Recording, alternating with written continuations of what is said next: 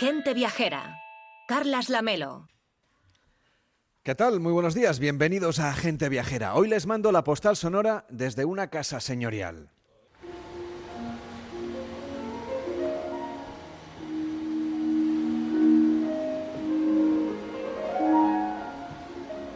Estamos en el corazón de Cataluña, muy cerca de la ciudad de Manresa, la ciudad que inspiró a San Ignacio de Loyola camino de Tierra Santa, el lugar que alberga la cueva ignaciana, el abrigo de roca donde alimentó su espíritu, ese lobo bueno que debía vencer al malo y que plasmó en sus ejercicios espirituales. Este lugar en el que estamos también tiene un pasado sacro. Entre estas paredes se alojaban los monjes benedictinos, aunque la comunidad tuvo que abandonarlo tras la desamortización. Con el tiempo, una rica familia burguesa adquirió la propiedad para convertirlo en su casa de veraneo. ¿Se imaginan pasar las vacaciones en un monasterio? Pues eso es lo que hacían los padres del pintor modernista Ramón Casas, que habían hecho fortuna como indianos en la isla de Cuba. Para demostrar su poderío, encargaron la reforma de estas habitaciones nada más y nada menos que al arquitecto Josep Puig i Cadafalch, el mismo que firmó los proyectos de la Casa Matller y la de las Punchas, emblemas de aquella Barcelona en transformación. Fue en la ciudad condal donde Ramón Casas se enamoró de Julia Peraira, una vendedora de lotería de ideas republicanas a la que conoció en las míticas tertulias de la Maison Doré, en la Plaza de Cataluña de Barcelona. La joven tenía 18 años la primera vez que la pintó, hasta que se convirtió en su modelo preferida y también en su amante. Entre estas paredes, además del piano, resonaban las discusiones familiares, pues los padres de casas no veían bien ni su afición por la pintura, ni su amor por esta chica de origen humilde e ideales libertarios. Los retratos que Casas pintó de sus padres y que presiden la antesala de la Cámara del Piano nos dan ya una pista de su turbulenta relación. Tanto el padre como la madre lucen el ceño fruncido y una cara de enfado más que evidente. Según cuentan, fue la manera en que Casas plasmó esas vivencias con el perfil de sus pinceles. A pocos kilómetros de Manresa, en San Fruitos del en el espacio que ahora se conoce como Munt San Benet, les mando hoy la postal sonora de gente viajera.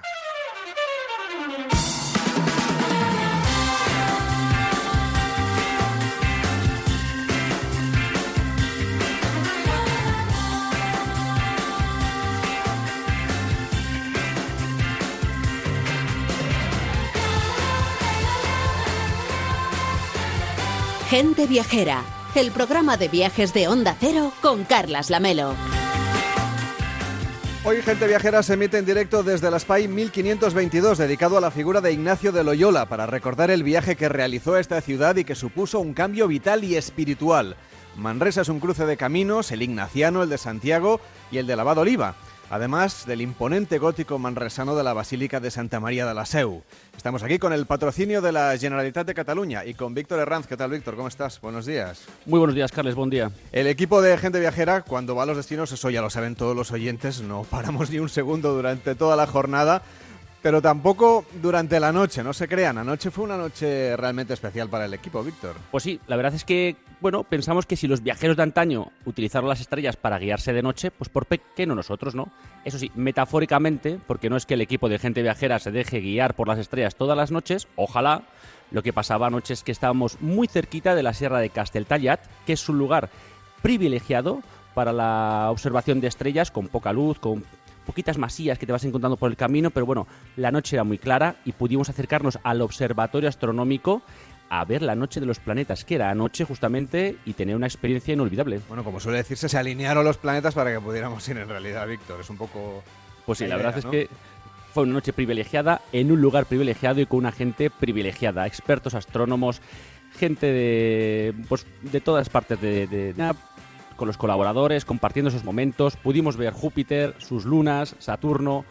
La verdad es que cuando ves esa bóveda celeste de noche, pues te das cuenta que igual no estamos solos en el universo. Eh, seguramente que no. Irene González, ¿cómo estás? Muy buenos días. Pues feliz de estar aquí en este sitio con tanta magia, como bien decía Víctor, por las estrellas que vimos anoche, por algún zorro que encontramos por la carretera y por la gastronomía que tiene, que de verdad yo creo que los oyentes deben ir tomando nota de todo lo que vamos a contar porque se van a chupar los dedos. Ramón Ibero, ¿cómo estás? Muy buenos días. Hola Carlos, eh, buenos días. ¿Qué tal tu recorrido por Manresa, una ciudad que conoces bien y, y, por la que has transitado muchas veces? Bueno, me pareció muy interesante todo lo referente a San Ignacio y sobre todo me encantó, me encantó la visita a la Basílica de Santa María de la Aurora, ese edificio gótico que realmente es impresionante.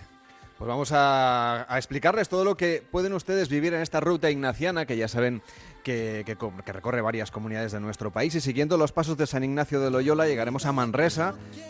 Ahí llegó también San Ignacio, soldado y sacerdote fundador de la Compañía de Jesús, de la que fue el primer general.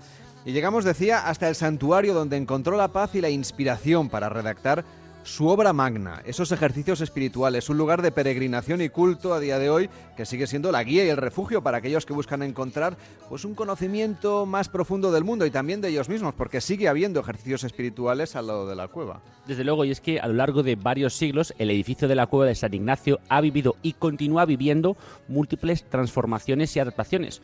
Un lugar donde el paisaje y la arquitectura se fusionan de una manera sorprendente y que, bueno, en estos momentos su imagen, junto con la del aseo de Manresa, pues representa uno de los iconos de la ciudad. Nos acompaña Marc Aloy, que es alcalde de Manresa. ¿Cómo está? Muy buenos días. Buenos días, gracias por invitarme. ¿Qué significa para Manresa ser la sede, una de las sedes, seguramente la más importante de este camino ignaciano? Porque sabemos que hemos visto en, en la entrada de este espacio en el que estamos haciendo el programa la cantidad de sitios del mundo que llevan el nombre de Manresa acompañado de la Compañía de Jesús. Pues sí, casi 40 en todo el mundo, ¿no? Y Manresa es, uh, no es un punto más, es el final de este camino ignaciano, es donde Ignacio estuvo hace 500 años, 11 meses, donde se transformó, donde empezó a escribir los ejercicios espirituales y como nos gusta decir, somos la compostela ¿no? del camino ignaciano.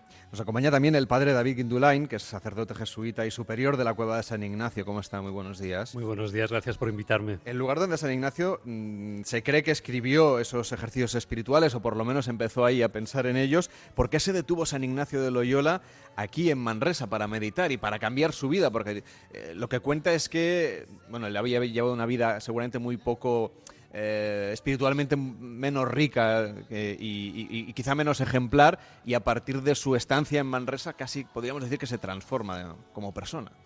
Pues efectivamente, de hecho, él sale de Montserrat sin saber mucho a dónde ir, pero unos peregrinos le indican que en Manresa puede permanecer en un hospital y que hay unas cuevas donde ahí ermitaños hacen su oración. Podemos decir que San Ignacio está en la sala de espera para poder ir a Roma y adquirir el billete para ir a Jerusalén.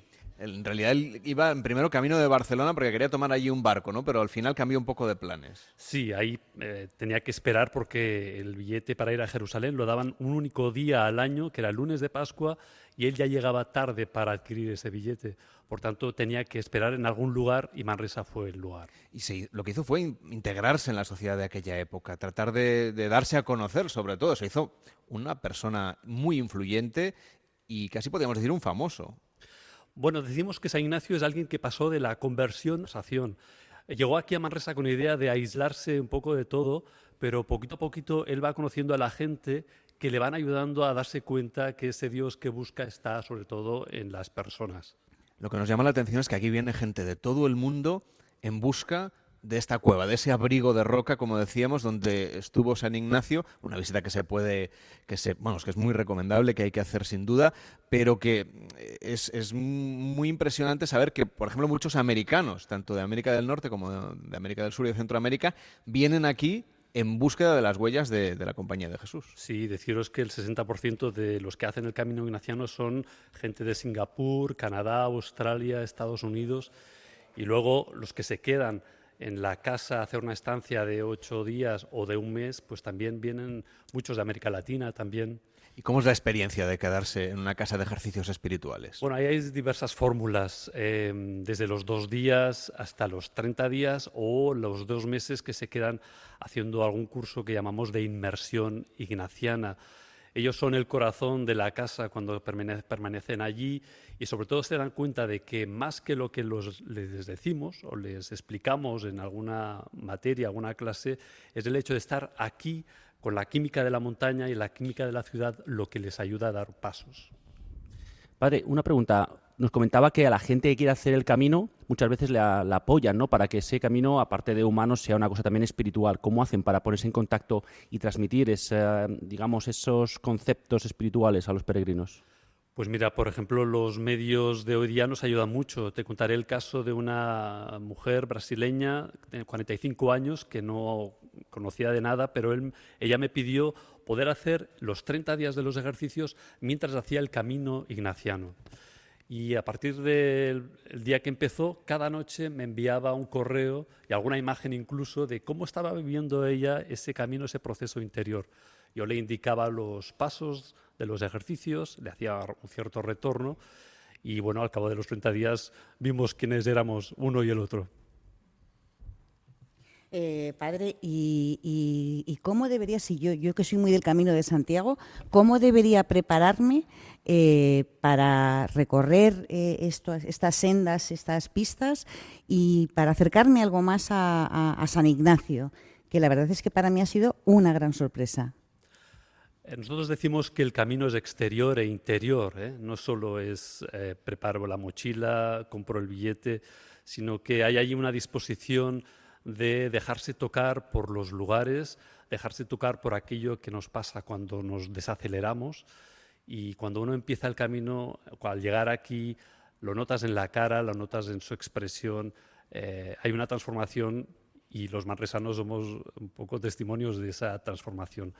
Para prepararse, eh, buscar a alguien que te acompañe o informarse mucho de incluso de lo que Ignacio vivió a lo largo de ese camino, donde está descrito en su autobiografía, eso puede ayudar a vivir ese camino no solo en lo exterior, sino también en lo interior. Alcalde, imagino que para la ciudad de Manresa debe ser muy importante la cantidad de viajeros que vienen de otras partes del mundo, debe ser muy enriquecedor también socialmente, ¿no?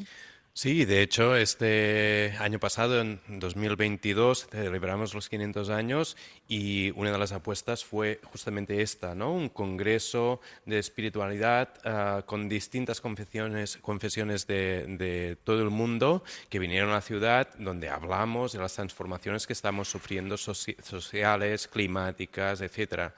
Y, y de hecho, eh, cada 31 de julio, por ejemplo, cuando hay el día ¿no? de San Ignacio en la cueva, se hace la, la misa, pues hay muchísima gente ¿no? que, que ves que ha venido de fuera. Son las 12 y 18, las 11 y 18 en Canarias. Estamos haciendo gente viajera en directo desde la ciudad de Manresa, en Cataluña.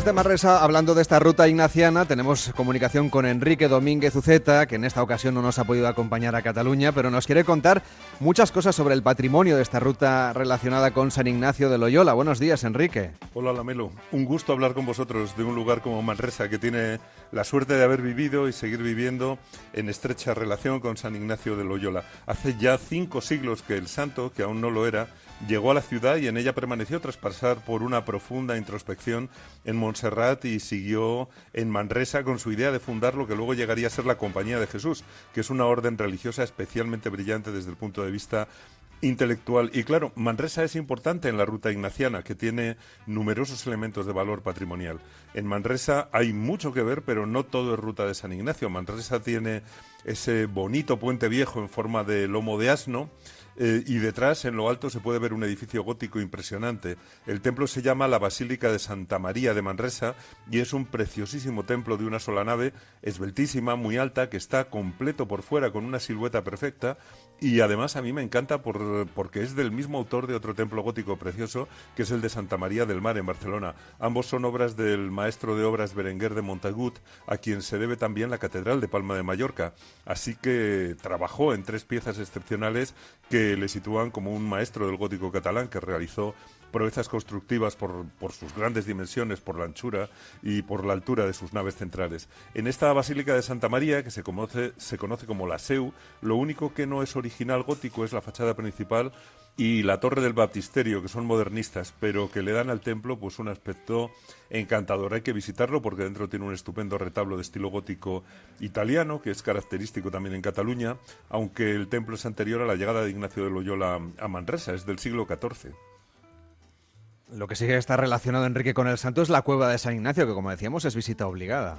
Bueno, cuando Ignacio de Loyola estuvo viviendo en Manresa, se refugió a meditar en una cueva humildísima y allí escribió los ejercicios espirituales que contienen eh, seguramente su pensamiento más influyente. La cueva era un lugar elevado sobre el cauce del río, en una ladera rocosa, un sitio con tranquilidad y con carácter, porque el panorama al que se asoma es el de Montserrat por una parte, por la izquierda, por donde asoma ese perfil dentado tan característico de la montaña de Montserrat, y por otra, pues el de ese río Cardener que ciñe el casco urbano, eh, corriendo por el fondo, acompañado por su arbolado frondoso. Y en ese año 1522, en que llegó San Ignacio allí, pues ya vería a la derecha la silueta gótica de la Seu, que llevaba allí pues prácticamente un siglo. Y claro, más tarde la cueva se santificó y se convirtió en en, lugar de peregrinación, en el que fue creciendo un edificio formidable que se visita en sus tres partes, en la cueva, la antecueva y la iglesia del santuario, que ofrece mm, un costado de fachada barroca prácticamente civil a la imagen de de Manresa y una fachada barroca muy impresionante en perpendicular, abierta a la ciudad, no abierta al panorama. Lo comentábamos Enrique antes con el equipo, la verdad es que el emplazamiento del pueblo elevado sobre el territorio que lo rodea y asomado al río es una, foto, una postal, una foto muy atractiva. Los pueblos más bonitos suelen ser los que se han encaramado en una roca para protegerse, para defenderse. Y ese es el aspecto de Manresa, que tiene, yo diría que tres elementos identificativos. La Seu, la cova de San Ignacio y los puentes de piedra sobre el río, muy bonitos. Un puente viejo que ya fue romano, luego fue reconstruido en el siglo XII y finalmente en el XX, aunque sigue conservando su aspecto en lomo de asno y ocho arcos para saltar sobre el río. Hay otro puente de piedra que se llama el Puente Nuevo, que es del 14, tampoco es tan nuevo, pero bueno, es bonito. Y esos puentes pues daban acceso al casco medieval, de cuya imagen antigua podemos encontrar un testimonio en la calle del Vals, eh, una callecita estrecha, en desnivel, retorcida, cruzada por arcos y pasadizos, y allí se puede visitar el centro de interpretación que, que alude, que se dedica a la Manresa del siglo XIV en tiempo de Pedro III el ceremonioso. Y no es lo único que es muy interesante en, Manresa. También lo es el Parque de la Sequia, donde se puede conocer otra joya patrimonial muy diferente. Y es también del siglo XV, cuando eh, una fuerte sequía empujó a que se trajeran aguas desde 26 kilómetros de distancia, aguas del río Llobregat, a través de acueductos y de conductos subterráneos, para llevarla mm, al Parque de Agulla y distribuirla en el interior de la población. El, el, centro de interpretación de ese sistema de aguas es bien interesante, también merece una visita y hay un camino para recorrer esas instalaciones. Y, y bueno, hay también otros patrimonios industriales. Claro, es algo que caracteriza en definitiva a Manresa, el hecho de tener temas de interés de épocas muy diferentes y siempre a lo largo del tiempo. Por eso es tan apetecible mm, visitar Manresa, porque además de su pasado medieval, del que nos ha dejado la SEU y las zonas más antiguas del casco urbano, en el que tuvo, por cierto, gran presencia la comunidad judía, también era una ciudad de comerciantes que construían sus casas en el barrio de Plana de San Miguel en tiempos, eh, como digo, medievales. También ha sido importante en tiempos del barroco, tiene varias iglesias barrocas, además del ayuntamiento y del Palacio de Justicia y cuenta con un patrimonio religioso de fe en relación con la presencia en la ciudad en 1522 del futuro fundador de la Compañía de Jesús, que se hace presente en el santuario de la cueva original.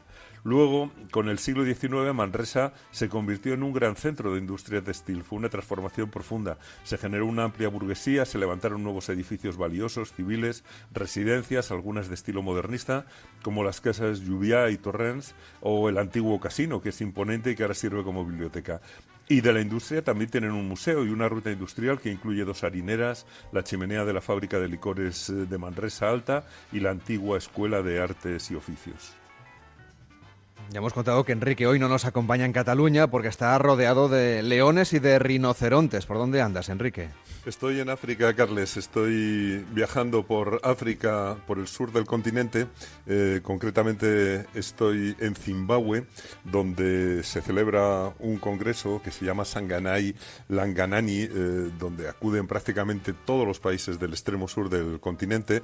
Pero en este caso estoy viajando por Zimbabue, donde ya conocía las cataratas y los parques naturales del entorno, pero ahora estoy recorriendo, bueno, pues otros lugares. Es un país realmente eh, fascinante lo he encontrado absolutamente tranquilo, recomendable para, para quien quiera conocer la vida salvaje de África. Eh, estoy visitando los parques de Wangi, de Manapuls, eh, bueno, estoy también visitando el Great Zimbabue, que ya sabes que es donde se han encontrado las mayores construcciones hechas por el hombre con piedra, aparte de Egipto, dentro del continente africano. En estos momentos estoy también cerca de la ciudad de Bulawayo, pero la verdad es que el país mm, es verdaderamente apasionante para la vida salvaje en Matusadona, en Cariba, en los Eastern Highlands. La verdad que un país donde he encontrado de todo y dentro de unos minutos espero encontrarme también con un parque en el que hay muchos rinocerontes. Así que estoy recopilando información para contar a todos nuestros viajeros cuando tenga ocasión,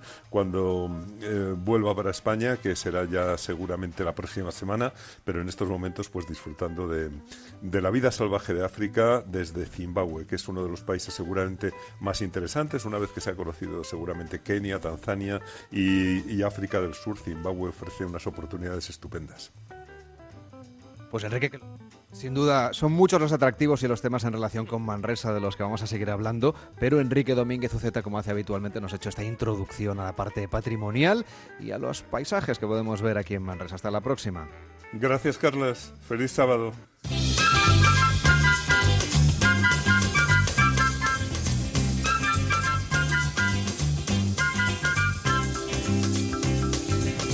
Y el patrimonio de Manresa y su vinculación al camino que recorrió San Ignacio de Loyola no son la única razón por la que los visitantes y peregrinos llegan hasta este enclave dentro de la provincia de Barcelona. Alejandra Carril, ¿cómo estás? Buenos días. Hola, muy buenos días. Pues tomando buena nota de todo lo que nos ha contado Enrique y de todo lo que vamos a contar en el programa de hoy. Pero te lo has perdido también, ¿eh? Manresa también es un lugar señalado en el mapa de los viajeros que peregrinan en otras direcciones. Sí, porque esta localidad es un cruce entre caminos, como habéis dicho al principio, y es que San Ignacio de Loyola, en su momento seguro que tuvo que cruzarse en sentido contrario con los peregrinos que iban hacia Santiago de Compostela, porque por ahí, por Manresa, también pasa el camino que lleva hasta la capital para venerar la figura del apóstol. Y no solo eso, el paisaje que rodea esta localidad y que da visibilidad a ese entorno natural que aporta un valor medioambiental recibe el nombre de la Anilla Verde, un proyecto que busca proteger los valores patrimoniales, paisajísticos, ambientales y sociales de los alrededores de Manresa y que conforma un espacio no solo para visitar, sino también para los amantes del turismo activo. Sonia Martín, coordinadora del Gabinete Técnico y de Relaciones Institucionales de Manresa Turismo. ¿Cómo está? Buen día, buenos días. Buen día, buenos días. ¿Qué supone la figura de San Ignacio de Loyola, este camino ignaciano, las rutas que podemos hacer? más allá de lo que es el camino ignaciano, decíamos que aquí hay un cruce de caminos, que hay otros muchos caminos, eh, como el camino de Santiago, el camino de Lavado Oliva, que podemos seguir justamente en estas tierras. Sí, por supuesto. Manresa es un cruce de caminos. De hecho, nuestra marca turística Manresa Corazón de Cataluña ya va un poco por ahí, ¿no? A estos caminos que permiten que en una hora estemos en Barcelona, en una hora y media los Pirineos, Costa Brava, con lo cual realmente nuestra posición es una posición estratégica para captar mercados internacionales. Y más allá de ahí, pues eh, por Manresa pasa, eh, evidentemente somos al final del camino, como ya se ha hablado. Esto para nosotros es nuestra base de crear ah, productos turísticos, de crear experiencias y aparte del camino ignaciano, pues ah, somos también parte de la, eh, una de las etapas del Camino Oliva, del Camino de Santiago y de hecho ah, van al revés, ¿no? El Camino Ignaciano, mm, Camino Ignaciano sería Montserrat a Manresa y, y, el resto de caminos pues pasan un poco, un poco al revés. ¿Se van Y cruzando los peregrinos de, de un lado a otro? Se van cruzando, sí. Y bueno, qué rutas eh, se pueden hacer dentro de, Manresa, dentro de los, bueno, en los alrededores, para visitar los lugares, las huellas que dejó en ella San Ignacio. ¿Cuál nos recomendaría? Mm, Pues hay mucho a recomendar. Yo siempre pregunto, un poco lo que nos gusta preguntar en la oficina es mm, qué quieres descubrir, ¿no? Pero dentro de Manresa hay diversas formas, ¿no? Hay diversos, diversas experiencias que permiten conocer a la ciudad. Por un lado, experiencias culturales, como pueden ser pues, las visitas guiadas por este patrimonio ignaciano, combinadas también con catas de vinos de la denominación de origen Pla de Valles. Ah, también se pueden descubrir mediante un guía de turismo activo las propuestas de, la anilla verde, porque no solo se pueden descubrir de manera autónoma, sino que también podemos convertirlas en, en experiencias. Incluso también uh, podemos uh, organizar una visita que llamamos Manresa hacia adentro, ¿no? que es una propuesta de turismo de bienestar, con lo cual también podemos adaptarnos a este perfil de público que busca más una visita para encontrarse con, consigo mismo. ¿Y cómo es esta introspección? ¿Tiene que ver con San Ignacio o también, digamos, con una forma de vida más laica? Mm, no, tiene que ver más con una, uh, con una forma de vida más laica. Aquí un poco el reto fue intentar trasladar la experiencia que vivió Ignacio de Loyola en el 1522 a la actualidad. Um, y trasladándola en descubrir unos, unos valores, es decir, descubrir Manresa, visitarla, conocerla, pero a la vez conocerse a uno mismo. ¿no? Entonces, esta ruta, uh, más pensada desde este enfoque más espiritual, es una ruta por el patrimonio ignaciano donde se explica el patrimonio, pero un poco el objetivo es conocerse a uno mismo, ¿no? a través de estos valores de carácter universal, como pueden ser pues, la sostenibilidad, um, el desarrollo personal, el agradecimiento, etcétera, ¿no? valores que están presentes pues, en, de manera universal.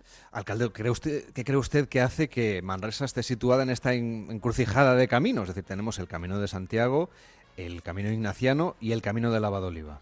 Hombre, es un punto estratégico. Está al lado del río Cardané uh, y, y, por el término municipal también pasa el río Llobregat, dos ríos importantes que además eran la franja ¿no? de, uh, de, en época de la marca hispánica, la zona de Alanándolo, la Cataluña vieja, la Cataluña nueva, y estamos en esta, este sitio de, de franja, una ciudad que en el siglo XIV era importantísima, una de las principales ciudades del país. ¿no?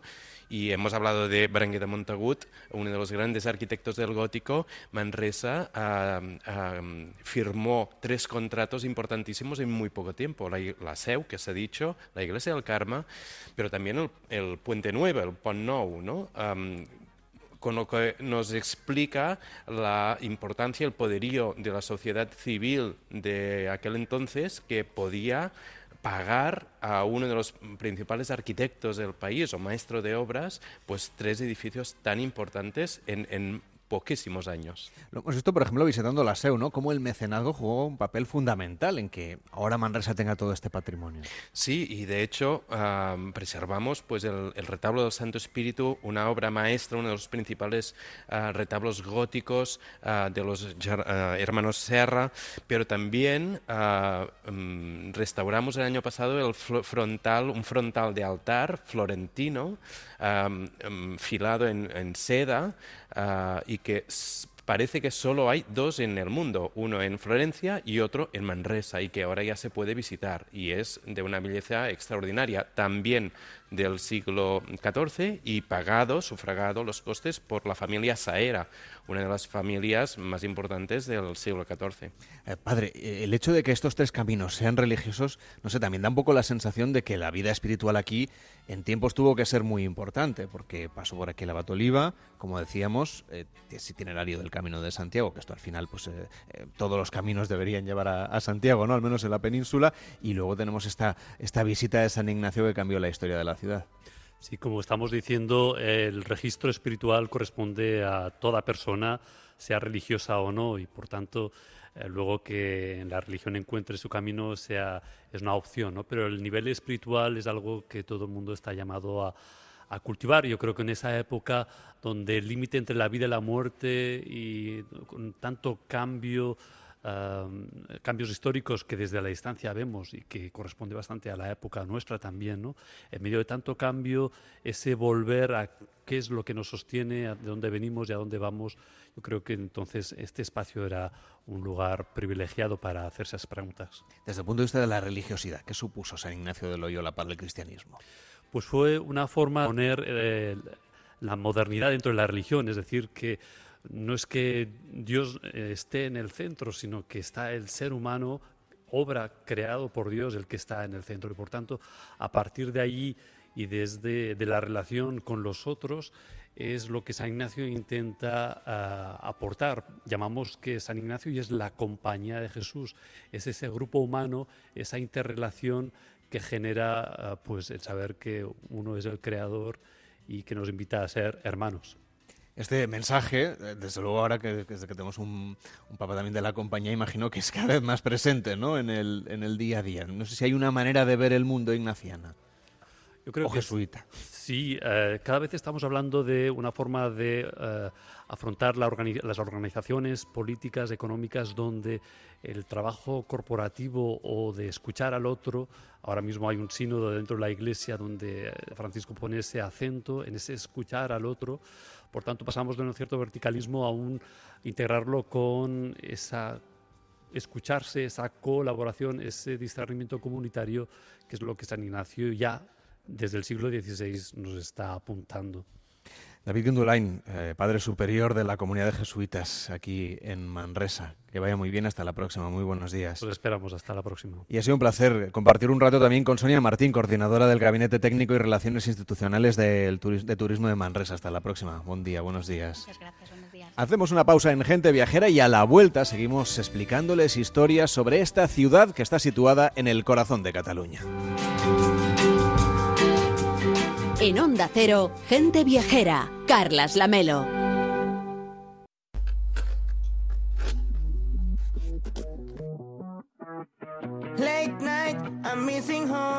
Gente Viajera, el programa de viajes de Onda Cero con Carlas Lamelo.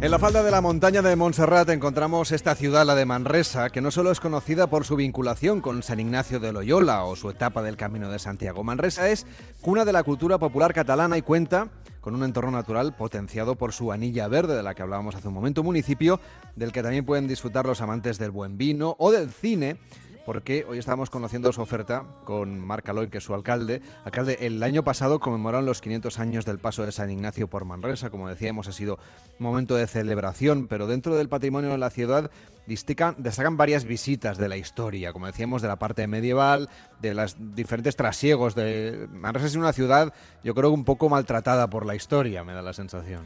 Una ciudad rebelde y una ciudad que siempre ha luchado por sus derechos, los derechos de la población, y que eso le ha costado pues tres incendios importantísimos en, de los franceses, ¿no? O sea que hemos eh, tenido que eh, ir transformándonos y reconstruyéndonos, pero este uh, poderío, estas ganas de um, tirar adelante, uh, pues se han visto a lo largo de toda la historia. En el siglo XIX Uh, Manresa es capaz de construir la primera industria, uh, el primer edificio industrial moderno uh, y que todavía se conserva, el único, el primero en el sur de Europa, la fábrica del, dels paños. O, o, una de las grandes fábricas textiles, la fábrica nueva, que, que tenía pues 2.500 trabajadoras, ¿no? filando y haciendo tejidos. Lo que da un poco la sensación es que después de cada una de estas hecatombes históricas, luego la ciudad sabe cómo recuperarse. Le cuesta años, a veces siglos, es verdad, pero después de cada una de estas grandes crisis, ¿no? después de una de las crisis importantes, por ejemplo, vino San Ignacio y, y casi lo cambió todo de nuevo. ¿no? Luego volvió a caer en la debacle. Bueno, como pasa con las grandes ciudades del mundo. Son siglos, ¿no? Uh, um, la época medieval importantísima, la época de la revolución industrial, pues también es una ciudad importantísima, entre las, las cuatro o las cinco más importantes del país. De hecho, nos, tampoco es extrañar que Ignacio estuviera 11 meses en Manresa, cuando era una de las principales ciudades del país, ¿no? Um, una ciudad que además uh, late con el deporte, late con la cultura, que acabamos de celebrar la Fira Mediterránea uh, en su vigésimo sexta edición ya, que nos han visitado uh, programadores de, de, todo el mundo, más de 100 espectáculos, 1.100 programadores y que, y que tiene una participación intensísima de, de todo el tejido um, cultural de, de la ciudad. Ahí ha habido eh, espectáculos de circo, de teatro, artes escénicas, pero tiene otra feria justo esta semana que, que se llama Ecoviura y que tiene que ver un poco con este nuevo estilo de vida más, en fin, un poco más sostenible, un poco más consciente, ¿no? Sí, que llevamos ya muchísimas ediciones y que fue una de las primeras que mm, justamente lo que mm, e- mm, expone pues es todo lo que hace referencia a la sostenibilidad. Ah, cuando no hablábamos de sostenibilidad ya teníamos la- esta, esta feria, ¿no? Y ahora pues ah, vuelve a salir a la calle esta semana y, y con otras también, porque estamos en un otoño ah, cargado de cultura. Empezamos con la Mediterránea. Estamos con el, el Festival Clam de Cinema Solidario y seguiremos con el Festival de Poesía Tocats de Letras. Es un festival este que nos comenta el CLAM, que es de cine social. Ya sabemos que mueve conciencias, a veces no mueve tanto al público a las salas como otro tipo de películas, pero ¿qué programación podemos disfrutar durante estos días? Pues, por ejemplo, inauguramos con eh, 20 días en Mariupol, ah, una película documental impresionante ah, que relata el asedio de, de esta ciudad durante los primeros 20 días de la guerra de Ucrania, con toda su cruez- crueza, ah, una película que, que hace estremecer, ¿no? Y que y que yo creo que es importante que un periodista como el director de la película tuvo ah, ah, el acierto de grabarlo, de grabarlo todo porque el mundo supiera lo que estaba pasando. Lo mismo que está pasando ahora mismo en Gaza y en Jerusalén, ah, lamentablemente. Por cierto, que me han contado que Rodrigo Sorogoyen va a dar una masterclass hoy mismo. Hoy mismo, ayer recibió el premio de honor y hoy lo tenemos aquí dando una masterclass.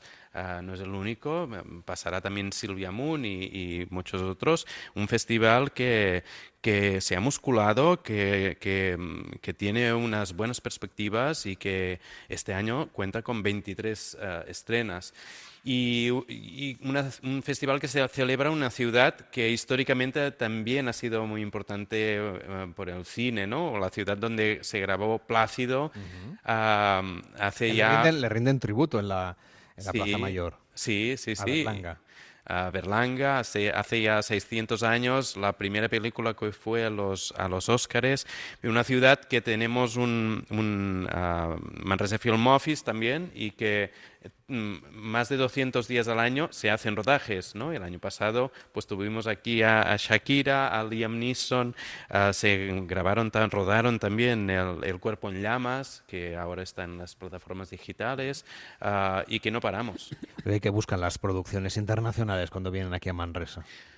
Bueno, ah, yo creo que ser bien acogidos, o sea, tener espacios, espacios adecuados para rodar, mm, para crear platós, pero también utilizar el plató de la ciudad. ¿no? Ah, hay espacios ah, patrimoniales, hay espacios industriales, hay espacios naturales, este anillo verde que, que nos gusta tanto, que, que- que queremos preservar, que es de secano, pero hay una huerta importantísima, que tenemos los viñedos ah, y hacemos este vino de altísima calidad, ¿no? de la de Opla de Bajas.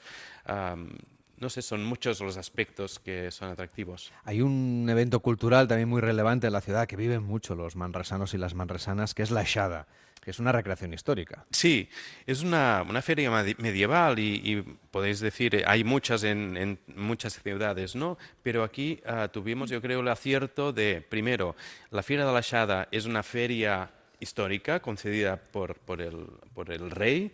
Ah, dos, que ah, se y ambienta en un momento histórico importantísimo para la ciudad, que es la del rey Pere III, al siglo XIV, un rey importantísimo que dio el privilegio de ciudad, que permitió la construcción de la acequia, un canal medieval del siglo XIV, ah, y que es lo que desde entonces nos lleva agua en la ciudad. ¿no?